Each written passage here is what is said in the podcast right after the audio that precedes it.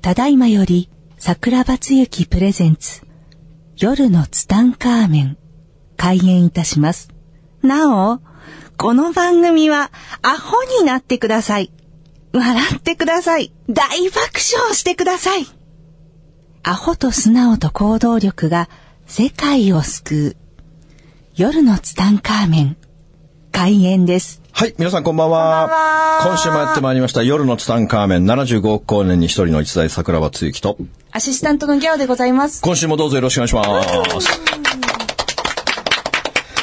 はい、今週もやってまいりました。一週間張り切ってまいりましょう。フライデーナイト。フライデーナイ ト。はい、行くよ、今週もね、はい張り切ってね。はい、今週はどんな、あ、あはい、はい、なんでしクょうレーか。ム来てます。クレームが来た。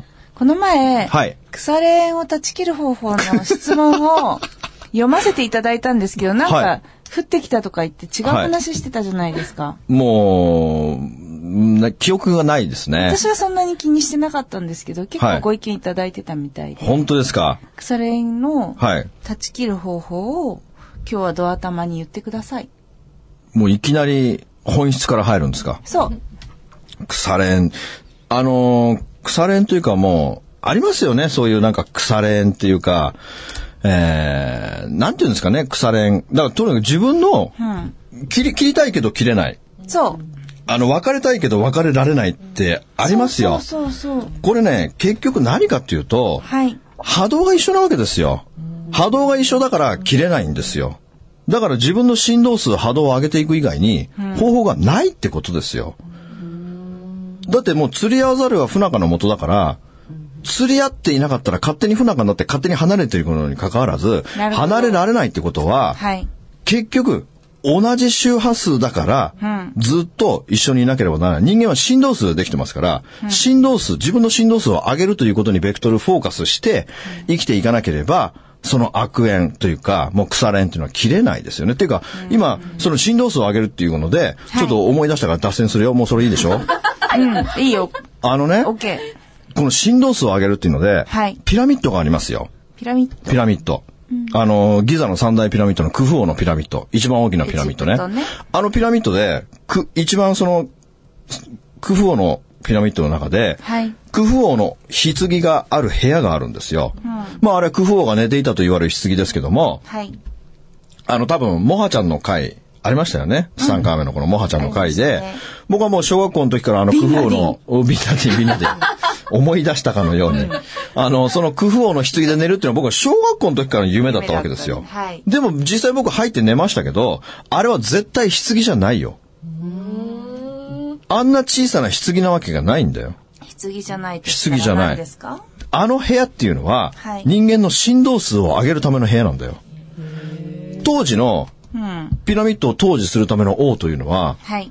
ある一定の振動数を超えていないと、王になれなかったんだよ。人間の振動数というのは、最低6万回、最高20万回まで振動数がある、毎秒。毎秒6万回から毎秒6 20万回。だからお釈迦様とかイエス・キリストは毎秒18万回振動していたというふうに言われてるんだよね。はい。で、僕の場合も振動数が高すぎるがゆえに、ギャオは僕の姿を見たことがないはずなんだよ。何の話ですかそれ振動数高いと見えなくなっ見えちゃなう。くな見えなくなるんですよ。でね、で、だから、あの、テレビや雑誌やニュースを賑わすような犯罪を犯すような人たちというのは、振動数が絶対10万回以下なんだな。低いの低いんだ、振動数がね。だから、人間っていうのはさ、年齢じゃないんですよ。やっぱりこの、何回、その輪廻転生ですよ。もう輪廻転生が、やっぱり多ければ多いほど、学んでいくわけですから、いろいろ。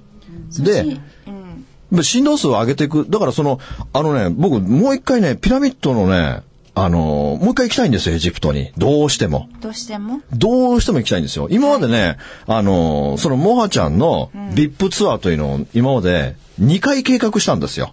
なんか行けなかったんですよねい。や、計画して、日程まで決めて、あのーもうみんなで飛び立つ。いいや、飛び出せなくて、その、日程が出て、あの、行くぞって言った時に、テロが起きたんだよ、2回とも。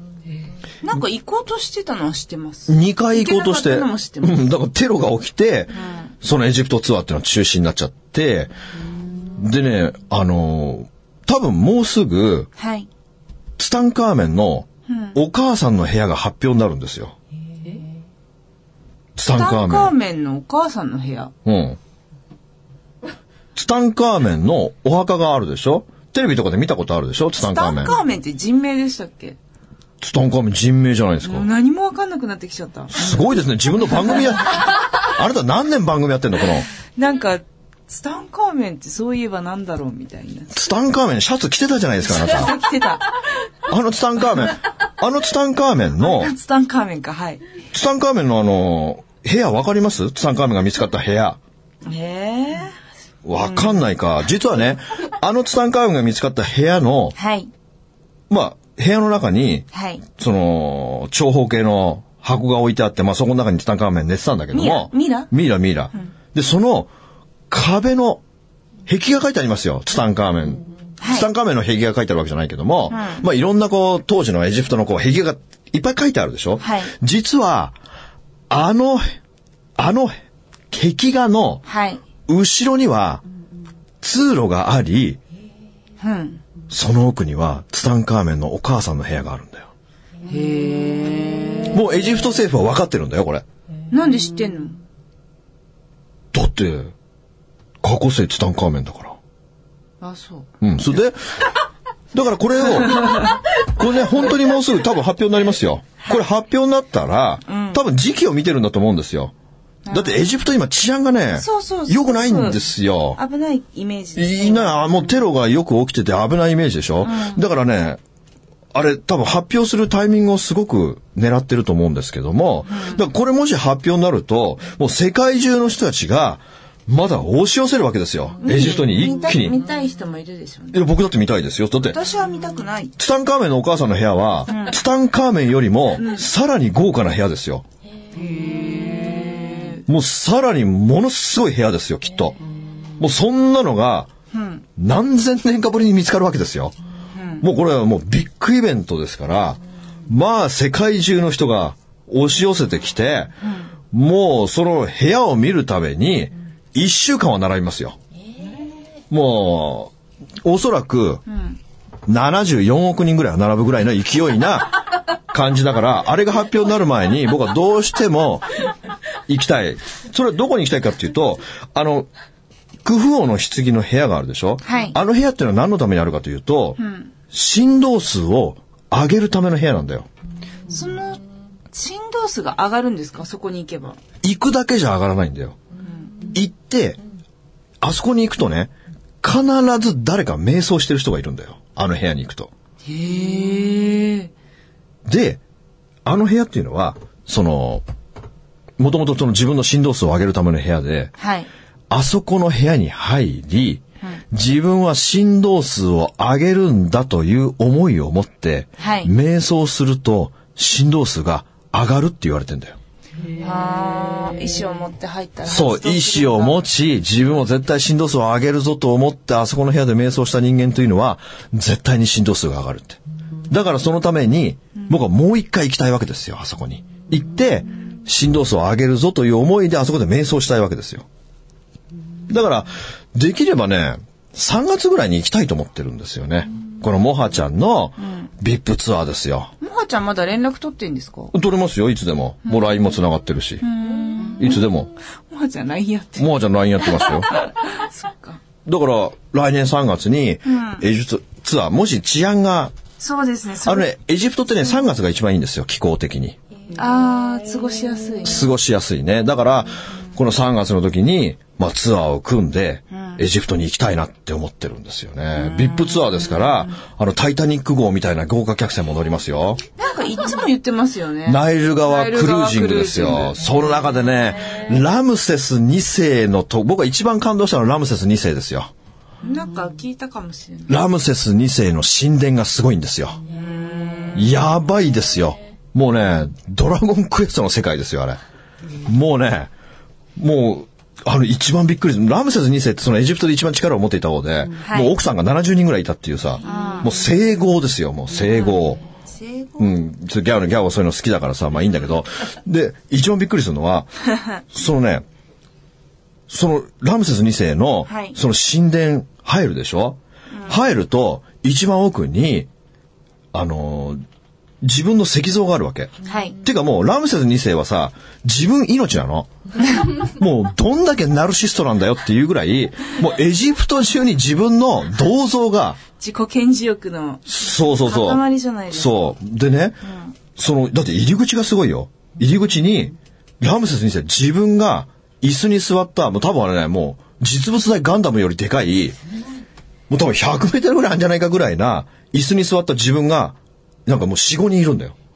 それが入り口なの。しかもそれ、山を削って作ったんだよ。山の石を削って作ったの。どうやって作ったのかわかんないけどね。だから、その銅像のとこ行くと、自分は、その、座ってるラムセス2世が座ってるでしょそのもう100メートルぐらいの。はい自分は、あの、ラムセス2世の、なんかもう足の親指ぐらいしかないの。へえ、大きいんだ、そもんうな。超でかいんですよ。で、もう特筆すべきは、その部屋の奥に、ラムセス2世のなんかまあ実物大ぐらいの銅像があって、はいそこに神様が3人並んでるんですよ。うん。太陽神だとか、で、なんとかとか神様が並んでて、自分が真ん中にいるのね。はい。で、自分の誕生日になった時、自分の誕生日にはい。朝日が昇ってくるでしょ、ん朝日が昇ってきた時に、その太陽の光が自分にだけ当たるように設計してあるの。神には当たらない。神に当た んないの。太陽神ラーに当たらないんだよ。自分だけ。自分だけもう俺だけだか光がら差す俺さえ良ければそれでいいみた いな俺が神だみたいな感じでだから自分の誕生日になると、自分にだけ光が当たるっていうだからラムセス2世の誕生日には、こぞって人が見に来るの。見に来て、そのラムセス2世に光が当たるのを見るっていうイベントがこう毎年行われてるわけなんですよ。すごくないもうだからこういうのね、見たいんですよね。だからラムセス2世の神殿が僕は一番感動しましたね。で、あのね、このツアーのね、やっぱね、その一番す、これ、ツタンカーメンでも喋ったのかなあのーラムセス2世の奥さんっているわけですよ。はい。もうい70人いる奥さんの中で一番寵愛したネフェルタリっていう奥奥さんがいるんですよ。はいこのネフェルタリの墓が、その、王家の谷っていうところにいっぱいお墓があるんだけども、はいこの王家の谷で、このネフェルタリ王妃の墓だけ、うん。立ち入り禁止なんですよ。なんであまりにも綺麗だから。壁画がね、白いの。普通かの壁が白い何色のの。。壁が白くの。壁が白くて、そこに、あの、当時の、あの、エジプト特有の壁画がいっぱい書いてあるの。人間が入ると、人間が吐く二酸化炭素で、壁画が汚れるんだっては白いいかはいら。はいはい。その話聞いたわ。あ、ツタンカーメンで喋ったこの話。ツタンカーメンかわかんないな。あ、喋ってないですかだからね、この、これ、み、普通の人入れないん絶対。あれですよね。二酸化炭素で。そう、二酸人間が二酸化炭素劣化しちゃいけで、ないからそう、壁が劣化するから、あの、普通の人は入っちゃいけないんだけれども、モハちゃんがいると、この部屋に特別に入れるんだよ。息止めて入るの。いや、息していいの。ただ、ただし、10分間だけ。ああ、やっぱり。限定あの10分。保全とか。そうそうそうそうそういろいそろあうるか。だからこのね、ネフェルタリ王妃の墓も見たいんですよ。らうんそれはまだ見たことない。見たことない。だけど、モハちゃんはこの部屋も見せてくれるし、そのタイタニック号の、タイタニック号みたいな豪華客船に乗ってナイル川クルージングをしながら、いろんなとこのお遺跡を見て回るっていう。でね、エジプトね、ご飯が美味しいんですよ。あら、意外。僕ね、エジプト行った時ね、2キロぐらい、パサパサ。パサパサしたものが多いのかと思った。あのね、砂漠だから。モハちゃんのツアーって、全部、5つ星ホテルなんですよ。へえ。だからほ全部ね、ビュッフェなんですよ。でね、危険ですね。危険、非常に、もう、もうね、危険な上司ですよ、本当に。危険な上司はわかんないけ危ど。険な上司わかんない。じゃあ危険な上司、秋山わかるうん、もっとわかもっんとわなかんい。ない。この豪華客船の朝ごはんのビュッフェが。ビュッフェが、日本で修行してたエジプト人なの。はいはい。だから、日本食がめちゃくちゃに美味しいね。じゃあ私味噌汁とか、卵焼きとかあって、すごい美味しいんですよ。だからもう3食、めちゃくちゃ美味しいご飯が食べれるという、夢のツアー。もう治安が良くなることを祈るしかないよね。まあぜひ、まあやりたいんですよね、ほんとね。ああんまり危ないとね、そうそうそうそう。誰か連れて行くのも大変だからそうなんですよね。まあだから、まあぜひね、えー、これエジプトツアー、えー、もし参加したい人がいたらね、まあ募集を、まあ決まったら募集したいなと思いますけど、まあ治安次第なんでね、そうですね。あんまりね、危ないと。まあ行きたいですよ。本当エジプトね、良かったですよ。まあ一週間ぐらい、行くなら一週間ぐらいですかね。まあ見て回るところがたくさんあるので、厳選したところ。そうそう、モハちゃんが選んだ、えースペシャルなところだけを見に行くっていうね。だから本当ツタンカーメンのそのお母さんの部屋が見つかっちゃったら、エジプト政府が発表したら、まあそれはもうすごいことになりますよ。まあ多分、でも結局なんかこう、お客さんが入れるようにこういろいろ、なんか修理とかなんか工事とかしなきゃいけないから時間かかるだろうけどすぐではないだろね。うすぐではないけどだろうけども、まあ、行きたいね。本当エジプト。まあ、ぜひ行きたいと思いますね。はい。あと、なんか、今日議題で何かあったんですかえっと、なんだっけ、恋の話恋の話。これ突然、唐突すぎますね。あれいきなり振られても恋の話、恋の話が聞きたい。恋の話が来たいっていうのはどういう、もう唐突すぎますね。その恋の話というのは何の話なんですかわかんない私僕とんでもないの、んでですも、でもさ、でも僕聞きたいんですけど、幻のツタンカーメン第1話はどこに行っちゃったんですかねまだあるんですか音源聞きたいですね。あれ、なんだっけ。あれ相当いけてないもんね高校生の時のあれもうす、あれなんであんな話したんだろうね 知らない。あの、そうですよ。このツタンカーメンを多分聞いてる人は、あのー幻の第1話というね。まあ一発目に収録したのが、ぐだついちゃってね。ぐだついたのと、まあどうでもいい恋愛話をして終わったんですよね。でも、あ面れ照、かったんだけど、おお面白かったの照れるから。あ、本当僕も何にも覚えてないですよ。まあもう2年も前の話ですからね。桜庭さんが照れてボツにしちゃったあ、本当ですか違いま、違いましたっけいや、ちょ、面白くなさすぎたんですよ。そだから一方的に喋りすぎたんじゃないですかね、あれね。そしたらまたその恋の話はおいおい伺いますね。そういえば僕喋りたいことあったの忘れてましたよ。すっかり忘れてましたよ。思い出しましたあのね、はい。 YouTube チャンネル作りましたよ、僕。え夜の宇宙人チャンネル。また、なんでそんな名前なんですかいや、夜の宇宙人ですよ。この夜の宇宙人チャンネルはどういう、もう動画ですから、僕が、あのーまあ、世に紹介ししたい人たちをインタビューするっていう、インタビュー動画ですよ。僕がインタビューしてるんですよ。どんな服服装でやってるんですか着ぐるみいやいや、普通の格好ですよあ、。そう。もうたまに、夜の宇宙くんみたいのはいないのいないいないいない。もう普通の格好でやってるけども、はいあの、あれも撮りましたよ。僕、帯広に行った時に、ルミカベさんでも撮りましたよ。あー、ルミカペさん。ルミカベさんの、あの布ナプキンー、の愛の布ナプキン。もうやっぱり布ナプキンはやっぱり世に広めたいじゃないですか。いいですよね。だから、ルミカベさんで講演させていただいた時に、もう即興で、もうこれもすごく面白くて、あれね、急にやることになったんですよ。でね、これすごく面白くてね、はいあの、ルミカベさんのところは、あの、奥さんがルミさんでしょ、で、旦那さんがトモカさん。ペさん。ひどいね。どんな人出てくんのカペさん。ルミさんとカペさんひどいね。もうそれはいいんだよ。そんなことどうでもいいんだよ。で、俺ルミさんとトモさんがいて、トモさんがね、その、僕が着いた時に、たま、まあ、たまたまはないから必然的に、iPhone の、うん。この動画を撮影する、あの、なんていうのこれ、三脚を買ってたんだよ。あー、スタンドみたいなス。タンドみたいなやつを買ってたんだよ。はいそれで、トモさんが何気なく、このスタンドに iPhone をくっつけてたの。うん。で、トモさんに、トモさんなんか撮るんですかって言った時に、いやー別にそういうわけじゃないんですけど、みたいな感じで、うん。えな、そんなわけじゃないのになんで買うのかなと思った時に、メッセージが降りてきたんですよ。今動画撮れって。なうに。な おに。もうなおにヒロミだと言われて、ゴーだよ。いや、ゴーだよ、ゴーって言われて、すぐにその場で、ルミさんに、もう今これ動画撮ろうって。カペが言ってるっつって。カメさん。 ひどい。もう今恨まれてるよ、ギャオ。もうトモさんに今相当恨まれてるよ、もいやいやいやいやう。で、そこでもう即興ではい撮影しましたよ。ともさんすいません。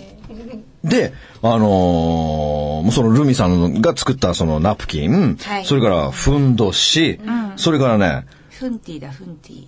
あの、僕はもう、ルミさんとこの、ルミカペさんのふんどしですから、もう最高の、もう男性の方もね、絶対ルミカペさんところのふんどしを使うべきですね。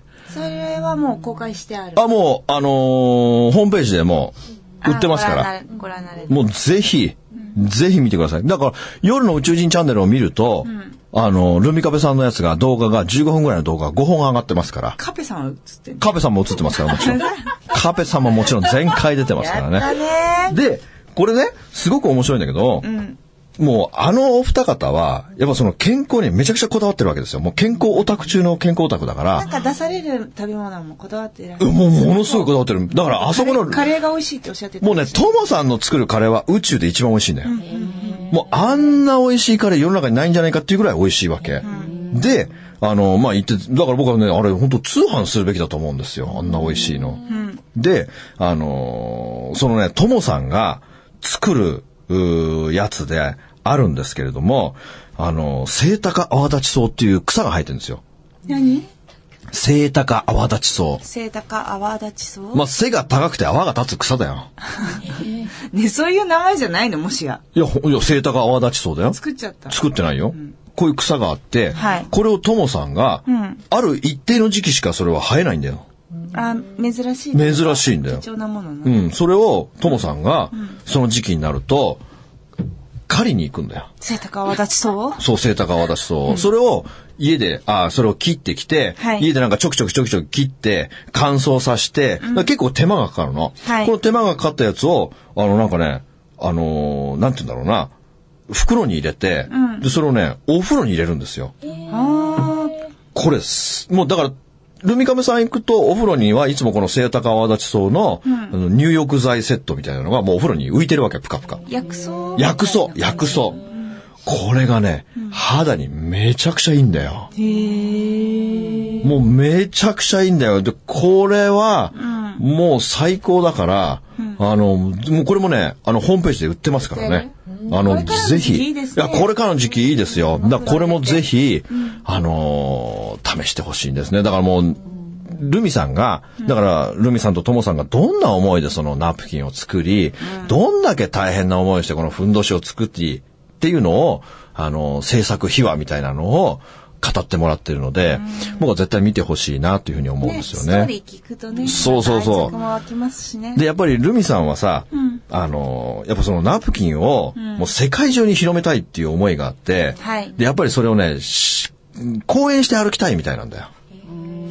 あ、じゃあ、その宇宙人チャンネルをね、足がかりに。そうそう、そしたらね、呼んでいただいたりしてねこの宇宙人チャンネルを開設して、うん。で、この見た人が、青森の方が、ルミさんに講演を依頼して、あ、いいですね。もうすでに青森での講演が決まってるんだよ。あーおめでとうございます。だからこの夜の宇宙人チャンネルを開設してから、もう、ルミカベさんのナープキンが売れてるんだよ。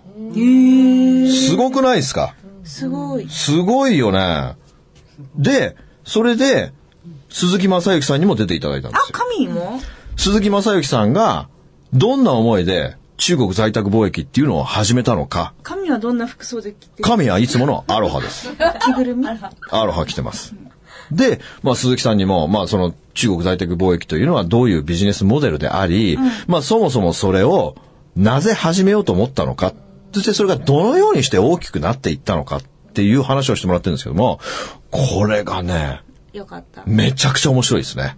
神もそうですよね。いろんな人に豊かになってほしいって。そうそう。だやってらっしゃるか、からら鈴木さんの動画もね、2時間ぐらい撮ったんですよ。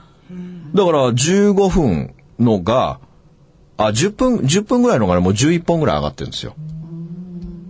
へえ。だからもう200本ぐらいあんのかな。すごい。これね、ぜひ見てもらいたいですね。あのー面白かったですよ。やっぱ鈴木さんの話面白いからね。あのーどんな思いをしてこのビジネスを始めたのかっていう話はね、すごい興味深いし、だって自分一人で立ち上げたからね。そうですね。あの大きなビジネスモデルをこうどうやって一人で立ち上げてい今やき、ね、文科生の方たくさんいらっしゃもうる。今ではね、もう1万人以上の人たちを指導してさ、稼がしてきてるっていう、このビジネスモデルがどのように誕生していったのかっていう、その鈴木さんの失敗談とかもさ、なんかもう10万円振り込んだけどどうのこうのみたいな話と かさ、すごい事件を乗り越えてらっしゃる。そうそうそう、いろんなやっぱりね、この苦難をあのー経験しておきながら、はいまあ今ああいう地位にまで上り詰めていった人た、人の、この経験談っていうのはね、めちゃくちゃ面白いので、やっぱりなんつっても、聞き手が素晴らしいんだろうな。着ぐるみを着た着うーん、あの方のインタビューの仕方、あの方やっぱ頭がすごいスマートだよね。まあ性格はジャイアンみたいでうす。ん、それはまあ昔の話、今はもう謙虚にされてるらしいですけ どね。だからまあ、この YouTube チャンネル、というかこの夜の宇宙人チャンネルに出たいという人はね、まあ僕に連絡いただければ、例えば自分の商品を紹介したいとかさ、いろいろあるじゃないですか。だからそういうのを僕が行ってね、こうインタビューして、出張もしてくれえーる。出張しますよ、喜んで。だからそれで動画を作り、宣伝していくっていうね。でもそのルミカフェのルミさんがはい。講演するきっかけになったりとか、いもしくはね、あの、こういう時代だから YouTube のせてね、この人を待ってましたみたいな人。そうですどこかに待っよて。らっしゃるかもしれない。やっぱりね、あの、世に出なければいけない人って結構いるんですよ。世に出なければいけないけども、なかなか出ていけないっていうか、そういうチャンスがない人ってすごいたくさんいるんで、才能はあるにもかかわらず、なかなか世に出れないっていう人まあ売り方ががわからな、いそう、売り方がわからないとか伝え、方がわからないとか。そう、だからそういう人がいたときに、はいやっぱりこう、世にぜひ出ていって、だからルミさんなんかもう日本全国で僕は講演していってほしいし、やっぱりあの、布ナプキンってものを広めることによって、えー、ハッピーになる女性の方がねそうそう、だから本当にルミカメさんのね、ナプキン使った人ね、僕みんなすごい感謝されますよ。あの、もう体温37度になりましたとか、ねえもう3日で終わるようになりましたとか、もういいことしかないんですよ。で、やっぱりあの人たちがどんな思いをしてそれを作ってるかっていう、その愛がね、思い、やっぱ溢れね、てるからね。愛がありますよ。やっぱりその作ってる、あの、その使った人に本当に幸せになってほしいという思いを込めて、だから発送するときあるじゃない、はいその、まあ、だから通販ですから、そのどこどこの誰々さんってあるじゃない、はいその人の名前を見てね、その人の名前を読み上げて、この人が少しでも幸せになりますようにって言って、それを、あの、入れてるんだよ優しい。梱包してんだよ、そんな思いを入れて。すごい愛が詰まったナプキンじゃないだからこんなのさ、やっぱり使ってほしいよ。で、ルミさんが言うのは、やっぱりその、小学生のお母さんたちにこの話をしたいって言うんだよね。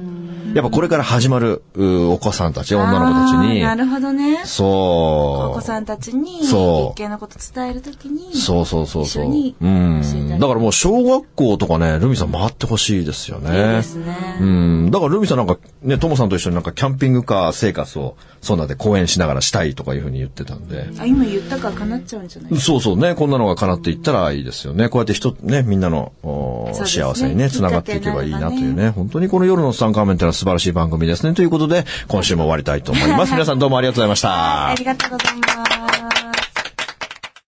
この番組の提供は、自由が丘パワーストーン天然石、アメリの提供でお送りしました。